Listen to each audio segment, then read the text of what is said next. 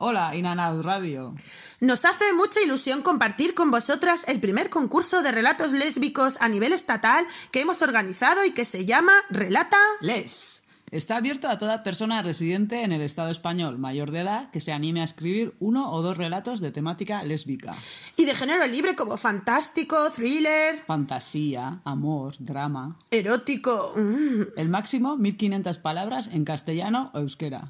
La obra ganadora recibirá un premio que consistirá en un lote de libros de temática lésbica.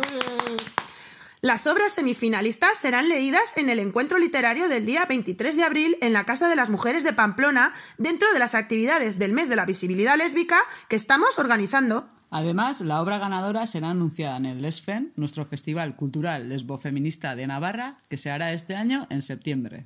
La obra ganadora, las finalistas y semifinalistas serán publicadas en un fanzine.